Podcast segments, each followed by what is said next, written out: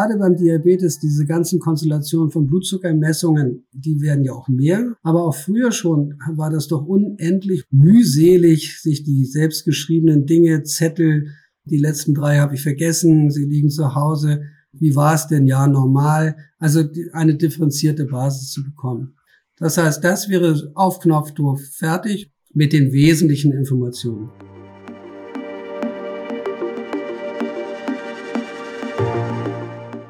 Roton Diabetologie, der Podcast für ExpertInnen. Hier wird alles besprochen, was mit Diabetes zu tun hat.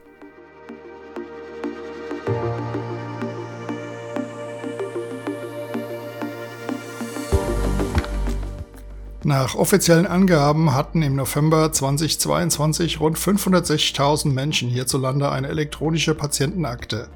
Das ist nicht mal ein Prozent der gesetzlich Krankenversicherten. Warum das so ist und wie sich das ändern könnte, darüber reden wir heute mit Herrn Professor Dirk Müller-Wieland.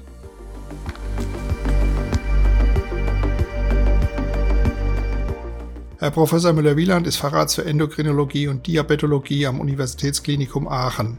Von 2017 bis 2019 war er Präsident der Deutschen Diabetesgesellschaft. Heute ist er für die Fachgesellschaft unter anderem als Vorsitzender der Kommission Digitalisierung tätig.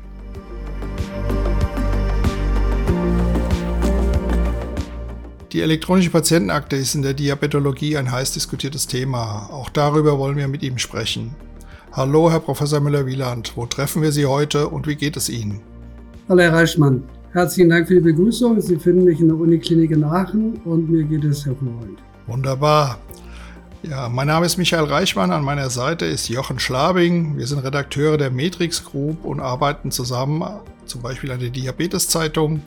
Hallo Jochen, hast du eigentlich eine elektronische Patientenakte? Ich fürchte nein, Herr Professor Müller-Wieland. Inwieweit würden Sie meinem Kollegen und mir denn raten, eine elektronische Patientenakte anzuschaffen?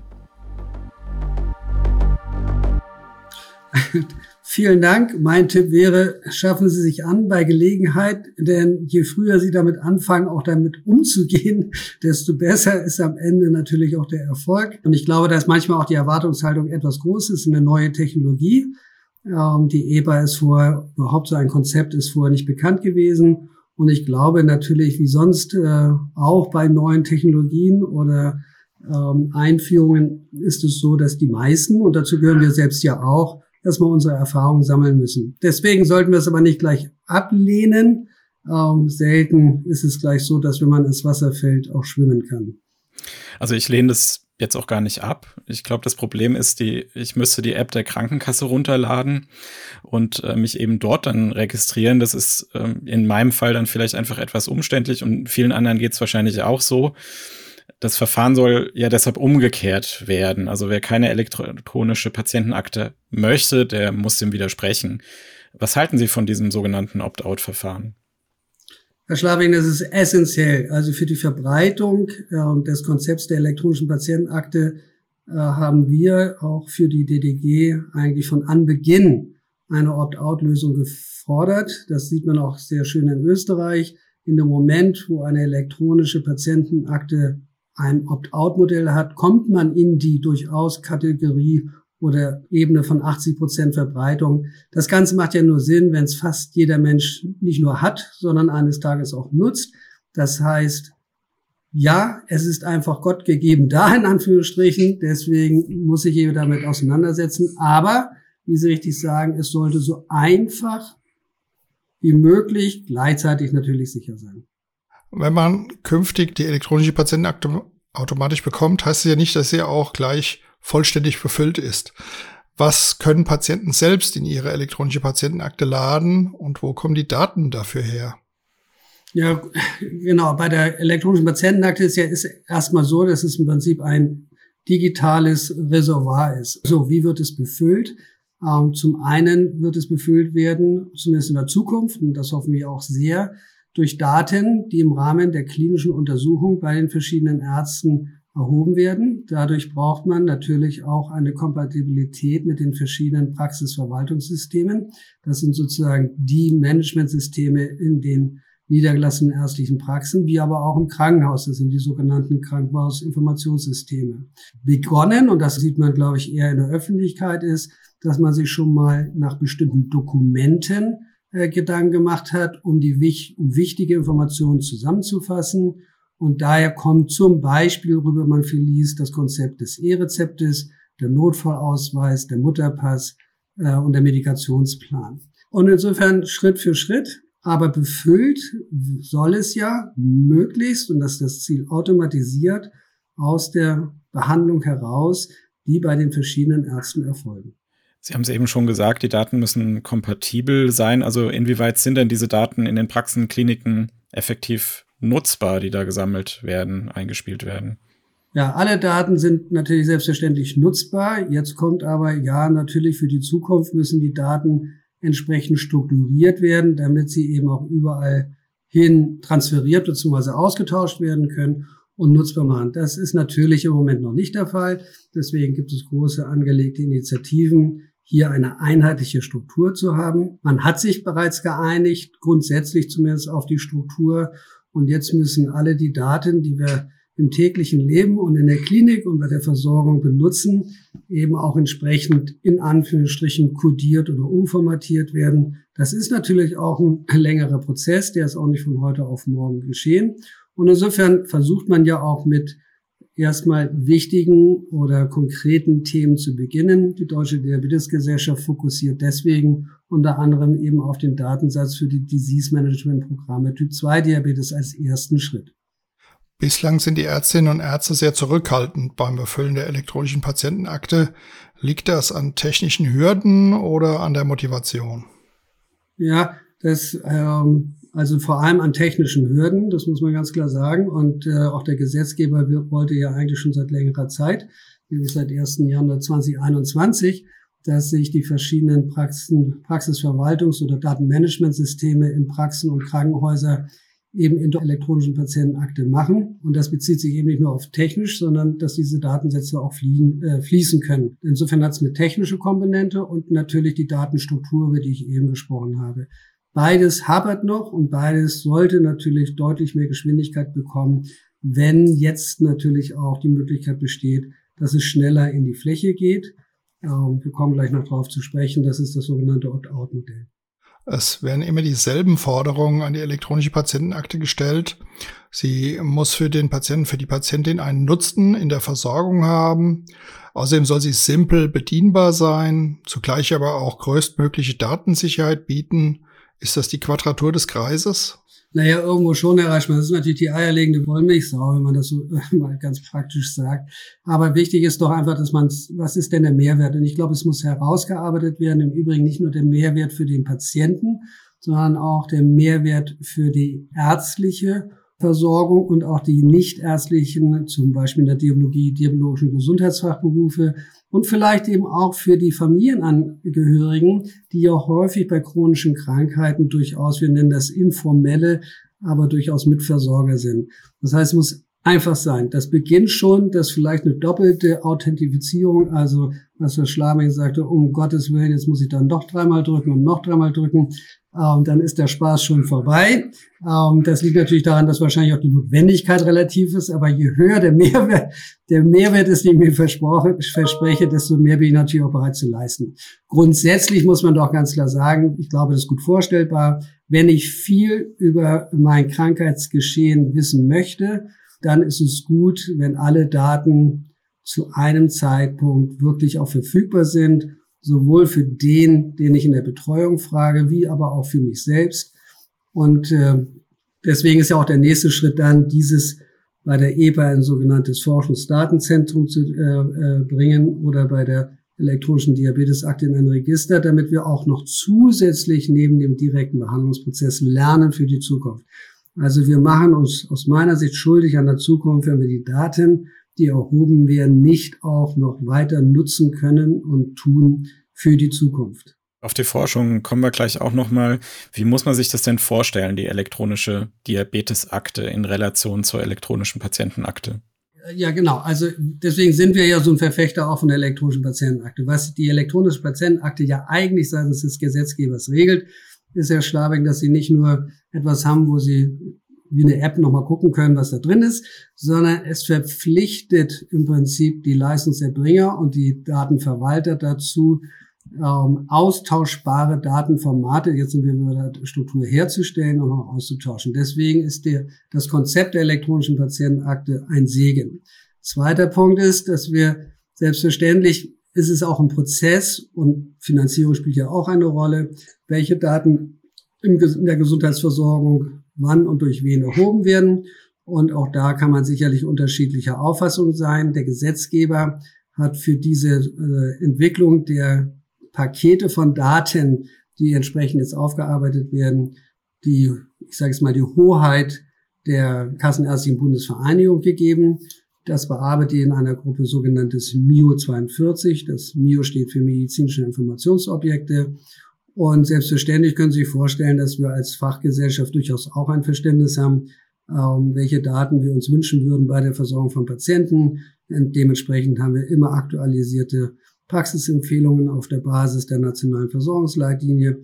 Aber manche Projekte gehen eben auch tiefer gehen. Deswegen sagen wir, entwickeln wir die elektronische Diabetesakte nicht alternativ, im Gegenteil, sondern äh, interaktiv. Das heißt, zusätzlich und alles, was wir bei der Entwicklung entwickeln oder auch die Daten erhoben werden, wenn es geht und wenn gewünscht, können wir in der EPA austauschen. Das ist das Einfachste. Unser Wunsch ist, dass die Daten, die in der Versorgung erhoben werden, nicht durch den Arzt wieder mit einer doppelten Eingabe in irgendwas eingefüllt werden müssen, sondern eben automatisch in die elektronische Patientenakte gehen. So sieht es ja jetzt die Zukunft auch aus.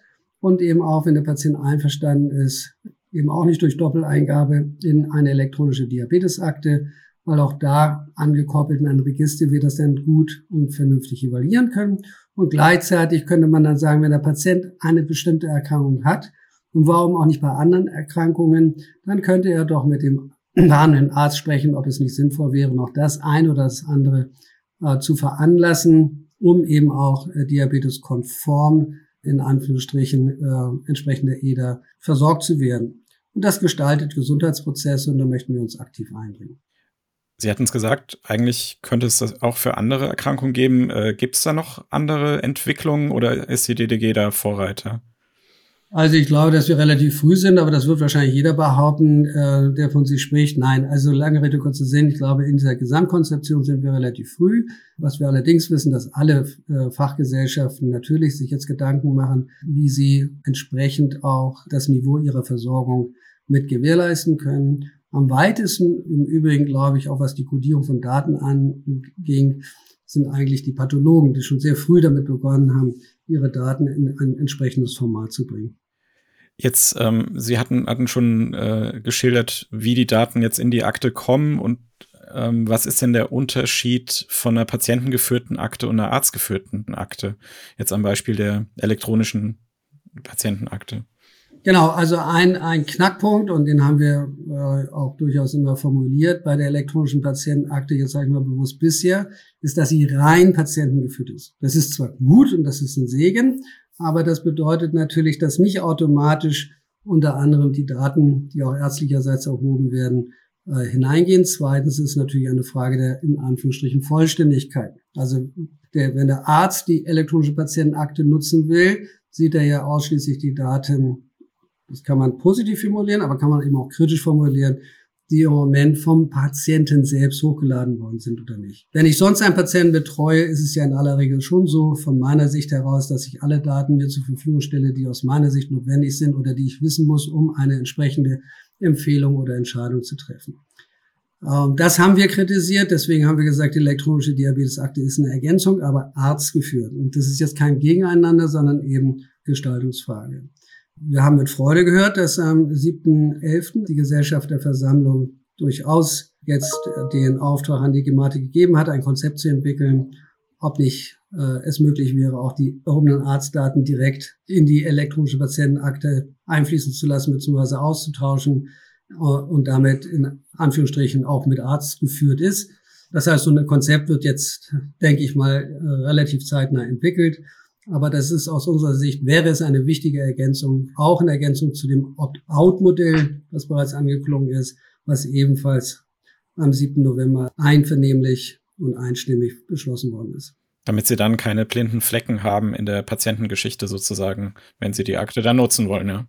Erstens äh, keine blinden Flecke, zweitens ähm, natürlich können Sie dann technisch auch schneller und besser und einfacher den Datenaustausch regeln, weil sonst müssen Sie überlegen, wie komme ich mit den Daten raus aus der Akte und dann hinein in das Praxisverwaltungssystem und, und umgekehrt. Das heißt, es spart vielleicht doch einige technische Schritte und damit erhoffen wir uns eine höhere Akzeptanz der Interoperabilität, durchaus auch bei den Herstellern von solchen äh, Datenstruktur- und Managementsystemen. Die Deutsche Diabetesgesellschaft möchte in Zusammenarbeit mit dem Hausärzteverband und dem Bundesverband der niedergelassenen Diabetologen sowie einer großen Krankenkasse die elektronische Diabetesakte erproben. Das Projekt heißt DMP Plus in Anlehnung an die Disease Management Programme, kurz DMP, die es schon seit vielen Jahren für Menschen mit Typ 1 oder Typ 2 Diabetes gibt. Wie weit sind die Vorbereitungen hierfür? Ja, die äh, Vorbereitungen sind relativ weit. Selbstverständlich sind wir, wir diskutieren gerade einige Knackpunkte dabei, nicht immer Herr des Verfahrens, wo wir gerade stehen können, sondern sind natürlich auch abhängig von den anderen äh, Playern im Gesundheitswesen. Aber ganz konkret, das heißt, dass die erste Frage ist ja, auf welche Daten fokussieren wir uns hierbei? Und Sie haben es genannt, wir werden uns darauf auf das DMP 1, 2, 3 Ergänzungen, deswegen genannt DMP Plus fokussieren. Zweitens, wenn man das macht, dann muss man für diese Daten die entsprechende Datenstruktur in Anführungsstrichen kodieren nach dem Standard, der gefordert worden ist, also Schlagwort HL7 oder FIRE, also einen internationalen Standard. Beides ist seitens der DDG bereits erfolgt. Äh, und das dritte ist jetzt natürlich dies auf Neudeutsch Onboarding, Outboarding, also wie kommen die Daten vom Patienten in das System hinein und wie kann der konkrete Austausch mit der elektronischen Patientenakte sein. Da laufen im Moment sehr konkrete technische Projekte beziehungsweise Maßnahmen, das anzupassen, auch für häufige Praxisverwaltungssysteme im Dialog. Und damit ist der Zeitplan relativ klar. Ich denke, wir denken, dass das Anfang des Jahres eben so weit ist, dass wir ein sogenanntes minimales Viable Product haben, so nennt man das ja auch neudeutsch, also lange Rede, kurzer Sinn, DMP Plus, eben digital. Und dass wir es dann beginnend wahrscheinlich in der zweiten Jahreshälfte, so äh, streben wir an, in einer bestimmten Pilotregion mit einer bestimmten Gestaltung ausrollen und evaluieren, um dann daraus zu lernen und dann sicherlich mit allen Playern uns gemeinsam in den Tisch zu setzen und zu fragen, dazu gehört auch die Gematik, ob man es nicht dann wirklich in die Breite bekommt. Also wir reden jetzt bei, bei Akten und, und Daten, reden wir zum Glück nicht über meinen Schreibtisch und wir reden auch nicht über meine Computerordner, sondern Sie hatten ja schon gesagt, wir brauchen ja, nutzbare Daten, eine gute Datenstruktur. Die Daten sollen dann in Register fließen, vielleicht anonymisiert oder pseudonymisiert ausgewertet werden. Forschungsfragen sollen beantwortet werden. Eine bessere Diagnostik soll vielleicht auch dann noch möglich sein. Wie stellen Sie sich das denn konkret für, für den Bereich Diabetes vor? Ja, ganz konkret, das ist natürlich ein Schatz und äh, ist eine Forderung der DDG schon seit vielen, vielen, vielen Jahren, bei der wir zumindest auf der politischen Seite kein Gehör gefunden haben, sozusagen nationales Diabetesregister und anderes. Ich denke, auch in der Politik wird gesehen, dass mit Registerdaten spätestens vielleicht nochmal angestoßen, auch durch die letzte Viruspandemie, Covid-19, dass man durch Daten durchaus lernen kann, dass man durch Daten auch politische Prozesse und Entscheidungen vielleicht besser treffen und auch steuern kann. Und dass man sicherlich auch für die Bewertung von Nutzen, und das betrifft sich nicht nur auf Medikamente, sondern auf diagnostische Maßnahmen, auf Schnittstellen, vielleicht auch eines Tages eben auf digitale Gesundheitsanwendungen im Rahmen von Plattformen, von Registern sehr gut äh, zumindest modellieren und auch analysieren kann. Das heißt, wir brauchen aber daher die Daten in einer einfachen Struktur. Deswegen haben wir gesagt, wenn wir schon dieses Projekt machen, elektronische Diabetesakte, was jetzt der klinische Teil ist, dass wir dann dafür Sorge tragen, dass eben die Daten, die wir ja dann schon kodiert haben, auch entsprechend übergehen in ein entsprechend gebautes oder konfiguriertes Register, so dass wir A, zeitnahe Daten haben, B, äh, natürlich mit einem bestimmten Regelwerk, was wir auch festlegen werden, natürlich dann eben auch die verschiedenen Fragen erarbeiten können. Das heißt, Ziel ist besserer Nutzen für den Patienten, und zwar im Jetzt, aber auch für die Patienten in der Zukunft. Zweite ist eine sachliche und bessere Gestaltung unseres gemeinsamen Gesundheitswesens. Und das dritte ist auch aktuelle Zahlen zu haben, wie sich die Erkrankung und die Versorgung ähm, in Deutschland über die Zeit entwickeln. Ja, also muss da konkret der Gesetzgeber auch noch mal ran an das Thema Datenschutz aus Ihrer Sicht? Ja, das sind ja zwei Komponenten. Das eine ist der Gesetzgeber, das andere sind natürlich auch die Menschen. Und ich glaube, wir müssen einfach da jetzt viel mehr auch in einen sachlichen Dialog kommen. Ich glaube, der erste Punkt wäre vielleicht, dass man sich daran erinnert, dass Daten nun wirklich nicht föderal sind. Daten sind auch nicht national. Daten sind vielleicht EU-technisch, aber eigentlich sind Daten global. Das heißt, wir haben eine europäische Datenschutzverordnung. Und der erste Wunsch wäre natürlich, dass wir uns daran orientieren und nicht, wie es durchaus möglich ist, länderbezogen diese ein bisschen noch zu verschärfen. Also es müsste ein Grundkonsens sein der Europäischen Datenschutzverordnung. Zweitens, und das erfolgt ja gerade, dann kann man sich auch einem europäischen Datenraum oder Datenschutzraum natürlich darauf einlassen. Wenn man gleichzeitig aber noch sagt, man möchte die und die zusätzlichen Sicherheiten haben, dann, dann ist das kompliziert. Der nächste Punkt ist doch der Umgang mit den Daten, das heißt aber auch die Interpretation und die Wertigkeit der Daten. das ist für jeden Menschen unterschiedlich. Das ist natürlich für erkrankte Menschen ganz anders als für gesunde Menschen. Also deswegen sage ich mal etwas plakativ, Datenschutz ist häufig etwas für gesunde. Also ein kenne wenige erkrankte Menschen, die nicht äh, es für segenreich halten würde, wenn wir mehr über die Erkrankung wüssten und alle Daten, die zur Verfügung stehen, dafür nutzen könnten.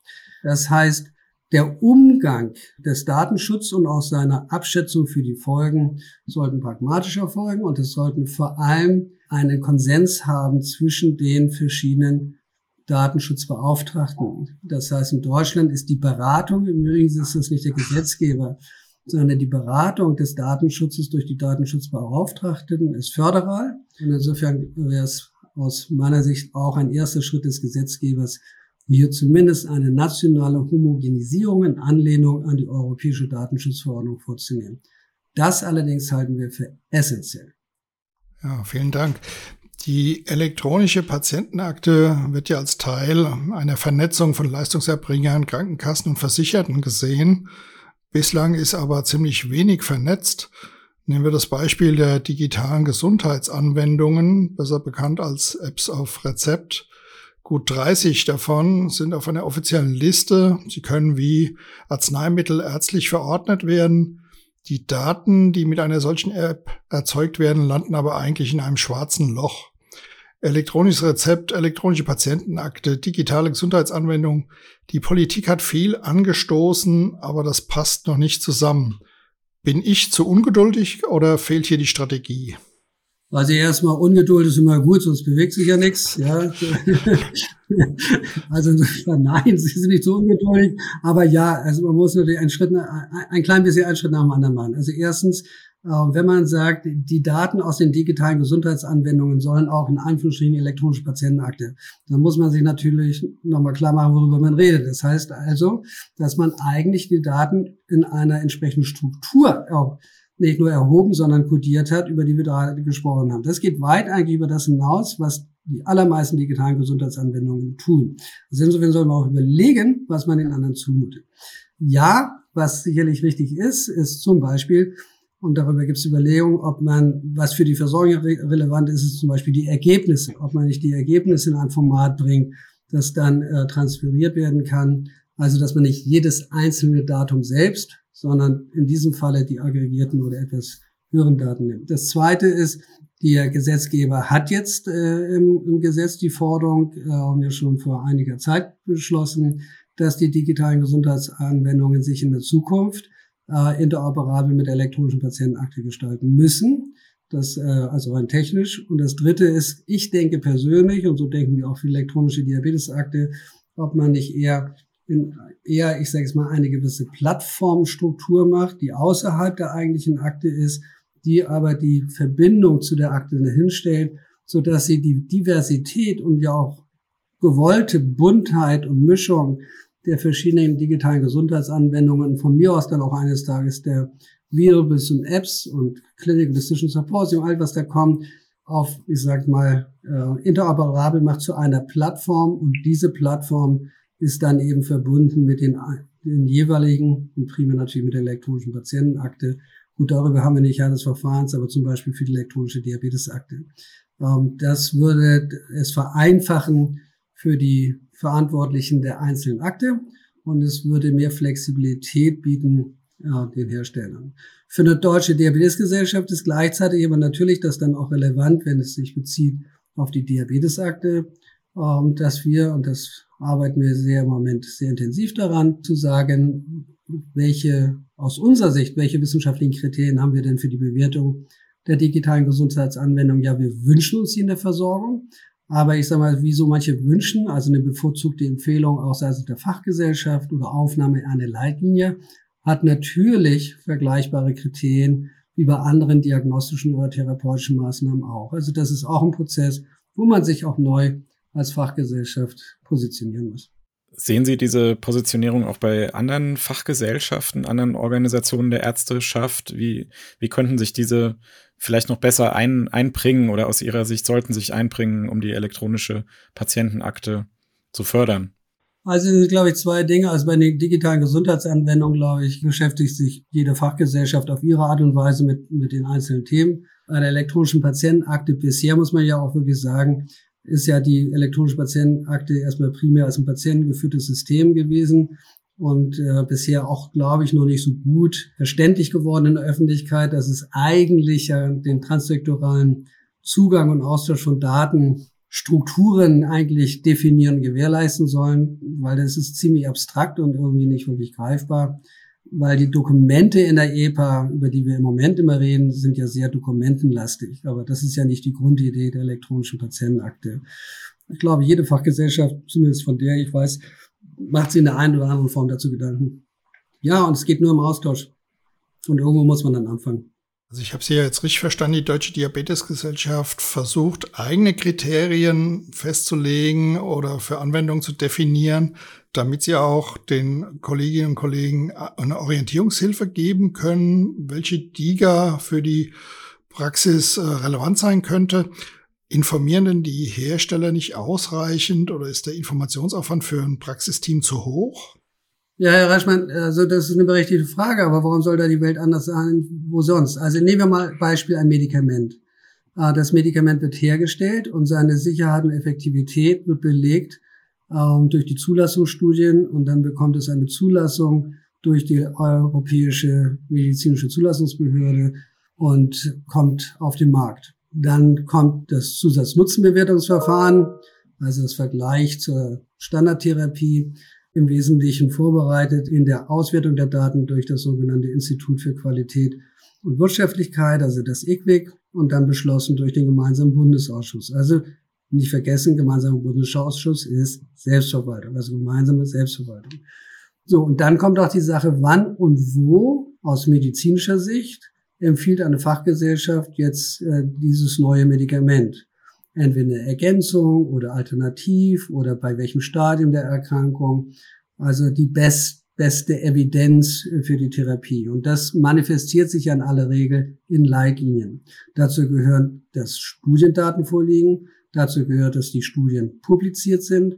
Dazu gehört, dass die richtigen Patientengruppen äh, angesehen worden sind. Und dieser Prozess, das heißt, ein Schritt zurück, wenn digitale Gesundheitsanwendungen jetzt, wie Sie sagten, auf der Liste, und nehmen wir mal an, selbst die werden jetzt alle langfristig aufgenommen, also damit dem Verschreiber zur Verfügung stehen, dann sind sie auf dem Markt. Das bedeutet aber noch lange nicht, dass sie von der Fachgesellschaft für eine bestimmte Indikation oder bei einer bestimmten Patientengruppe einer Gewichtung empfohlen werden. Eine Gewichtung heißt ja auch, Sie hat eine stärkere Empfehlung gegebenenfalls als zum Beispiel eine andere äh, Gesundheitsanwendung oder verdrängt eine sonstige bisher in den Leitlinien oder Empfehlungen vorhandene Struktur oder äh, therapeutische Empfehlung.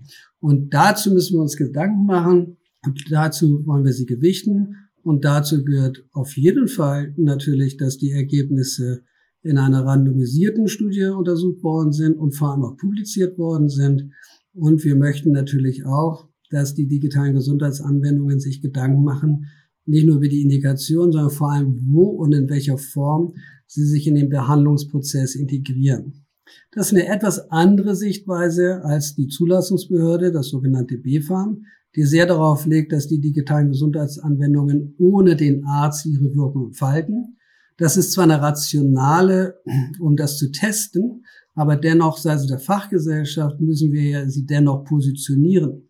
Denn gleichzeitig sind sie ja auch durchaus ein Segen ähm, in der Versorgungsprozesse zwischen Arztbesuchen, äh, flächendeckend könnte sie sein. Sie könnte zum richtigen Zeitpunkt, könnte man einen Rat einholen und muss deswegen nicht sechs Wochen auf einen Termin warten und, und, und, solche Dinge. Und ich glaube, es wird eine, eine neue Säule geben. Neben Medikamenten und diagnostischen Maßnahmen wird es eines Tages digitale Gesundheitsanwendungen geben.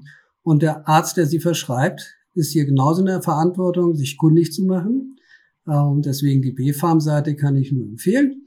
Und ich glaube, die digitalen Gesundheitsanwendungen, wir müssen auch gucken, äh, nicht nur wo Vorteile sind, sondern eben wo ist es vielleicht auch ohne Nutzen belegt oder vielleicht in manchen Konstellationen, wo sollte man etwas nicht tun. Ich komme jetzt noch ein letztes Mal auf die elektronische Akte zurück.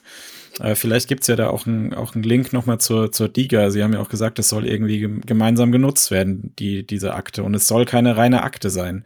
Der Arzt hat jetzt nur wenige Minuten Zeit, hat jetzt diese, diese Daten, er muss sie irgendwie erfassen, auswerten, irgendeine Entscheidung ableiten.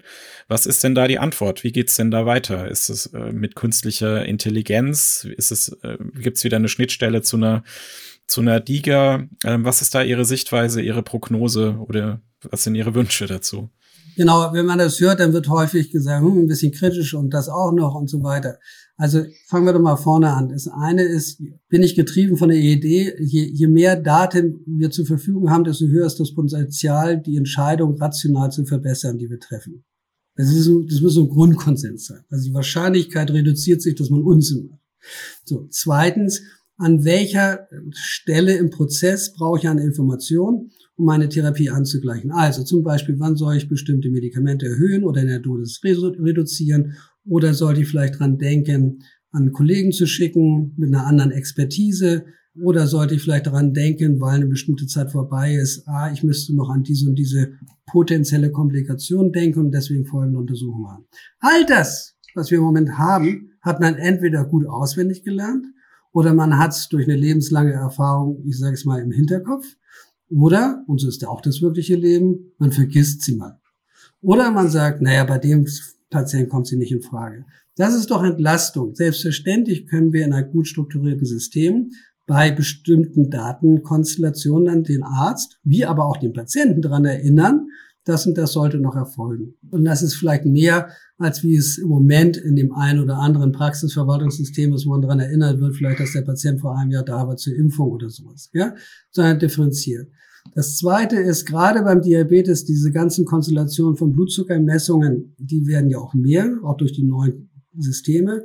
Aber auch früher schon war das doch unendlich oder ist es auch unendlich mühselig, sich die selbstgeschriebenen Dinge, Zettel, verkniffen. Die letzten drei habe ich vergessen. Sie liegen zu Hause. Wie war es denn? Ja, normal. Also eine differenzierte Basis zu bekommen. Insofern glaube ich, darf man nicht unterschätzen, wie viel Zeit wir damit verbringen und am Ende eine schlechte Datenbasis haben. Das heißt, das wäre auf Knopfdruck fertig und dann ist die Frage eben, ob man nicht eine einheitliche Darstellung, also auch ein einheitliches äh, Muster, also Bild bekommt mit den wesentlichen Informationen. Und das dritte ist natürlich für die Entscheidungsfindung, da kommt jetzt KI. Also KI ist ja, das ist ja auch nichts anderes, auch wenn es Intelligenz heißt. Erstmal heißt es ja nur, dass ähm, Intelligenz bedeutet, dass es erstmal schneller rechnet und vielleicht mit unterschiedlichen Mustern rechnet und damit schneller auch zu differenzierten Vorschlägen kommt. Insofern sehen wir grundsätzlich darin eigentlich nur einen Segen. Und um schneller zu werden, und da sage ich mal nur, vielleicht nicht zwingen mit dem Ziel, dass wir deswegen noch mehr Patienten betreuen, sondern vielleicht die richtigen mit mehr Zeit und Ruhe und damit auch Zeit für das persönliche Gespräch wieder haben. Herr Professor Müller-Wieland, Bund und Länder stellen für Investitionen in Digitalisierung und IT-Sicherheit bei den Krankenhäusern zusätzliche Milliarden Euro bereit. Braucht es einen solchen Wumms auch für die Digitalisierung der Praxen? Also erstmal, es wird ja heutzutage gern von Wumsen gesprochen. Also ob die vier Milliarden Wumms ist, bleibt mal dahingestellt, weil wir ein riesen Defizit, Strukturdefizit, was die IT angeht, hat im Krankenhausbereich. Insofern ist es dringend notwendig, aber Sie dürfen ja auch nicht vergessen, das klingt erstmal viel, aber wenn Sie sagen vier Milliarden und wir haben ungefähr 2000 Krankenhäuser, dann haben Sie einen Durchschnitt von vielleicht zwei Millionen äh, pro Krankenhaus. Und wenn Sie das runterbrechen auf nur vielleicht acht, neun oder zehn Projekte oder Baustellen, die Sie haben, wie immer im Leben, es relativiert sich schnell, wenn man die Summe ein bisschen aufteilt. Braucht es einen Wumms für die Praxen? Ich sage mal, es braucht einen Wumms in die deutsche Infra digitale Infrastruktur und natürlich auch in die Praxen. Ich sage mal ein bisschen äh, differenzierter. Ich glaube, wir müssen sehen, die Strukturfinanzierung der Krankenhäuser ist ja nicht gegeben durch den eigenen. Also in, im Gegensatz zu einer Praxis ist das durch Land und Bund geregelt. Ja, so. Und dann werden Patienten versorgt und durch die Versorgung bekommt man einer. Insofern ist erstmal eine Verpflichtung des Bund und Landes in die strukturellen Aufbau der Praxen nicht da. Selbstverständlich, glaube ich, wäre es sinnvoll, wenn man dann sagt, in der niedergelassenen Versorgung, was sind und wie groß sind die Volumina für strukturell technische Elemente und selbstverständlich sollte da Geld in Hand genommen werden. Und das zweite ist natürlich für die, für die Themen der Umsetzung.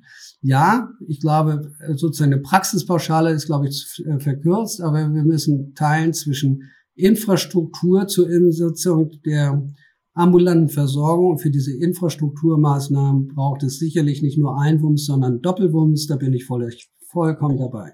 Übrigens ein Thema, glaube ich, auch, weil es abstrakt ist. Das betrifft auch ganz konkret ist die IT-Struktur und was dazu notwendig ist und auch an personellen Ressourcen notwendig ist, um sie zum Laufen zu bringen. Alle haben Wünsche daran.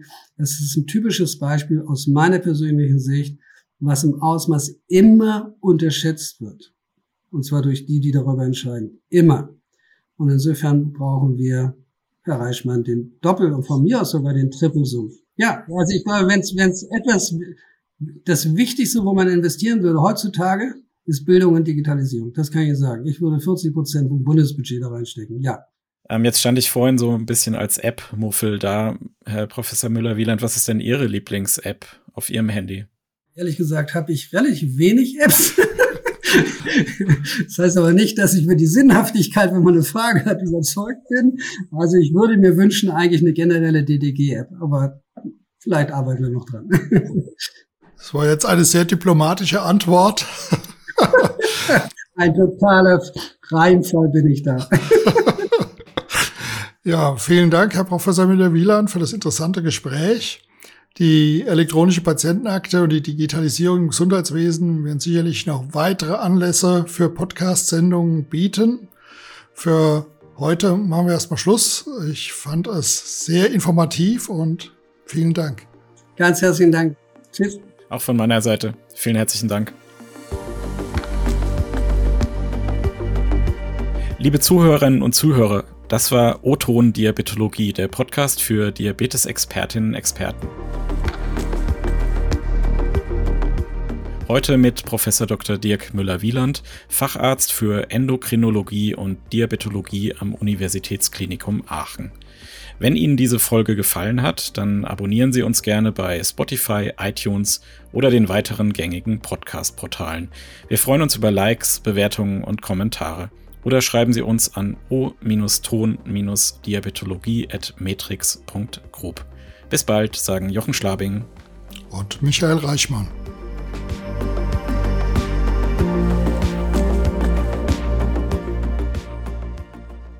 Das war O-Ton Diabetologie, der Podcast für Diabetesexpertinnen.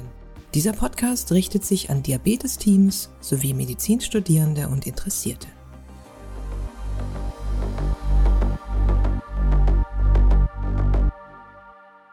Dies ist ein Produkt der Matrix Group.